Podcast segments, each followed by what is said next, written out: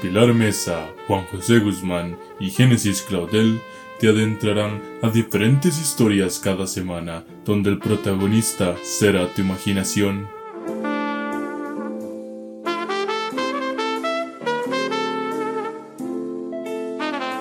Teatro Radiofónico presenta La Audición de Anton Chekhov. Personajes. Hombre en la voz de Juan José Guzmán. Joven en la voz de Génesis Claudel. Se abre el telón. La siguiente, por favor. La siguiente actriz. Entra una muchacha joven y camina hasta el centro del escenario. Se le ve muy nerviosa y se ve aferrada a su cartera en busca de seguridad.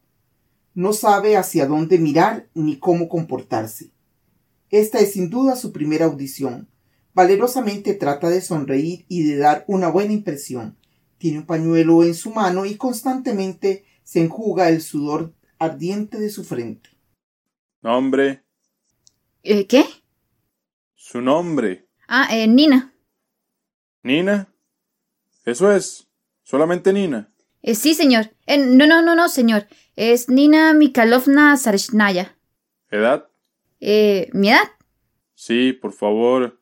Eso significa. ¿Cuántos años tiene? Mm, ¿De cuántos años es la actriz que necesita? No podría limitarse a responder tan solo a la pregunta. Sí, pero quiero que usted sepa que puedo aparentar la edad que usted desee. 16 o 30. En el colegio representé a una anciana de 78 años de edad y con reumatismo. Y todo el mundo me dijo que había estado bastante convincente. Hasta me lo dijo una mujer reumática de 79 años de edad. Sí, pero yo no ando buscando una mujer reumática de 78 años. Necesito una joven de 22 años.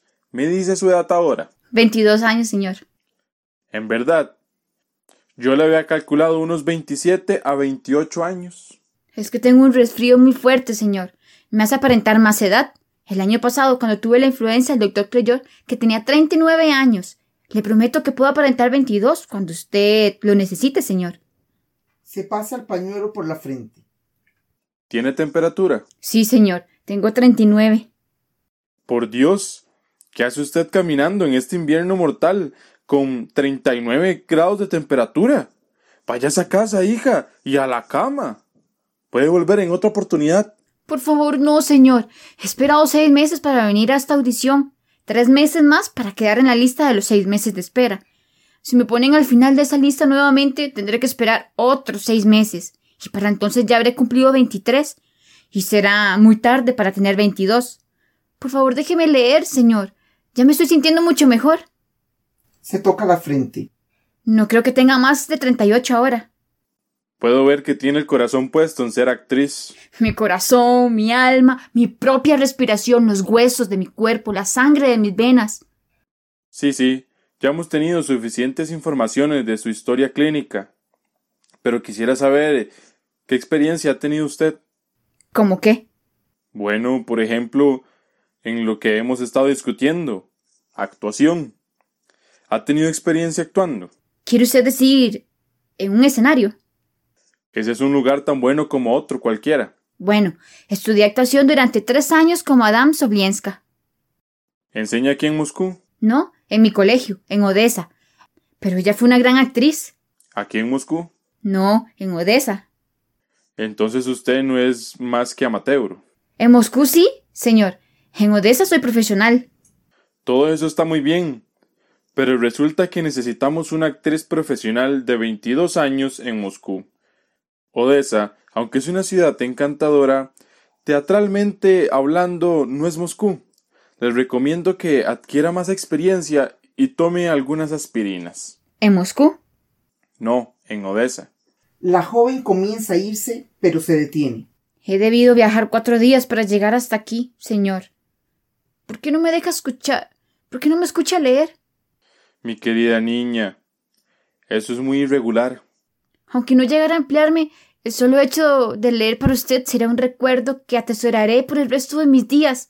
Si me permite ser tan descarada, señor, pienso que usted es uno de los más grandes autores vivientes en toda la Rusia. ¿Verdad? Eso es tú muy amable. Quizás disponga de algunos minutos. He leído casi todo lo que ha escrito, los artículos, los cuentos. me, me encanta eso acerca del... eso acerca de... Ay Dios, cada vez que me acuerdo no puedo controlarme. en verdad, es cierto. ¿Y qué cuento es ese? La... La muerte del escribiente. Ay, Dios mío. Me he reído durante días. La muerte del escribiente. No recuerdo de... ¿De qué trata? Cherjakov, el estornudador, el zapicador. Ah, sí. ¿Y usted lo encontró divertido? Extraño. Quise escribir algo triste. Sí, y era triste. Lloré durante días también. Era tragicómico. ¿Lo cree en verdad? ¿Y de todo lo que ha leído, cuál es su favorito? ¿Mi favorito? ¿El que me gusta más? Sí. ¿Cuál es? Ah, eh, La guerra y la paz, del Tolstoy. Yo no escribí eso. Lo sé, señor, pero usted me preguntó por mi favorito. Bien. Al menos usted es una pequeña honesta. Es refrescante. Irritante, pero refrescante. ¿Y ahora qué es lo que piensa leer para mí? Me gustaría leer Las Tres Hermanas. ¿Ah, sí? ¿Cuál hermana? Todas, si usted dispone del tiempo. ¿Todas? Santo cielo. ¿Y por qué no lee toda la obra mejor? Ay, gracias, señor. Me la conozco de memoria. Acto primero. Mira hacia arriba.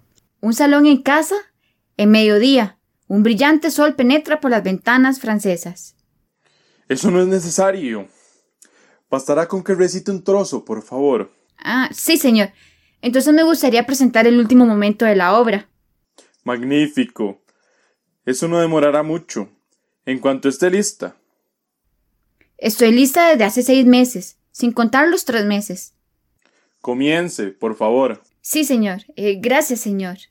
Se aclara la garganta y se acuerda de algo en el momento que va a comenzar. oh, señor. Eh, ¿Podría usted entonar el tararabumba, tararabumba? Por supuesto que no. ¿Por qué habría de tararear algo tan estúpido? Usted lo escribió, señor. Cheputikin lo tararé al final de la obra. Me ayudaría enormemente si usted lo repitiera solo una vez. He esperado seis meses, señor. Caminé todo el trayecto desde Odessa. Está bien, está bien. Ahora, lista. Sí, señor. Tararabumba, tararabumba. Y Masha dice: Oh, escuchen esa música. Ellos se van. Uno ya ha partido para siempre y nos dejan solas para que recomencemos nuestras vidas por completo. Tenemos que vivir. Tenemos que vivir. E Irina dice, llegará el día en que todo el mundo sabrá para lo que sirve todo esto, el sentido de tanto sufrimiento, y ya no habrá misterio, pero mientras tanto tenemos que vivir, tenemos que trabajar, solamente trabajar. Mañana iré sola y comenzaré a enseñar en la escuela. Dedicaré toda mi vida a aquellos que lo necesiten. Ahora es otoño, y pronto se dejará caer el invierno, cubriéndolo todo con nieve. Pero yo continuaré trabajando. Trabajando. Termino. Por favor. Y Olga dice, la música suena tan alegre, tan valerosa que invita a vivir. Oh, Dios mío, pasará el tiempo y nos habremos ido para siempre. Nadie se acordará de nosotras. Se olvidarán de nuestras caras, de nuestras voces, y ni recordarán cuántas éramos. Pero nuestro sufrimiento se convertirá en alegría para quienes vendrán después de nosotras. La paz, la felicidad temperarán sobre la tierra. Y ese día deberán pensar con cariño y bendecir a quienes vivimos ahora. Oh, queridas hermanas, pareciera que con un poquito más llegaríamos a saber para qué vivimos y para qué sufrimos. Si tan solo supiéramos Si tan solo supiéramos. Un momento de absoluto silencio. Gracias, señor. Eso es todo lo que deseaba. Me ha hecho usted muy feliz. Dios lo bendiga, señor. Ella se retira, el escenario queda desierto. ¿Quiere alguien salir a alcanzarla antes de que se devuelva caminando hasta Odessa? Se cierra el telón.